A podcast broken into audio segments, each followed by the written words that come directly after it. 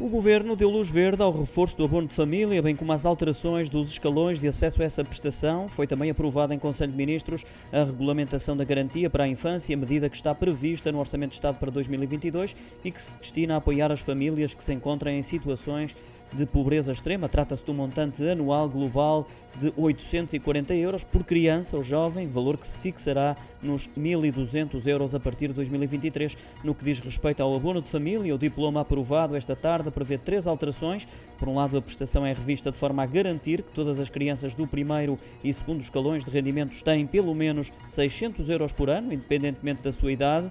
A medida será implementada de forma faseada e serão pagos retroativos a 1 de julho de 2022. Serão ainda ajustados os escalões de acesso ao salário mínimo nacional, que foi atualizado em janeiro. Por outro lado, os menores de outra nacionalidade, que não a portuguesa, passam a beneficiar de estatuto de residência idêntico ao dos seus responsáveis parentais. Com todas estas medidas, serão abrangidas mais de 600 mil crianças, segundo os cálculos da Ministra do Trabalho, Ana Mendes Godinho.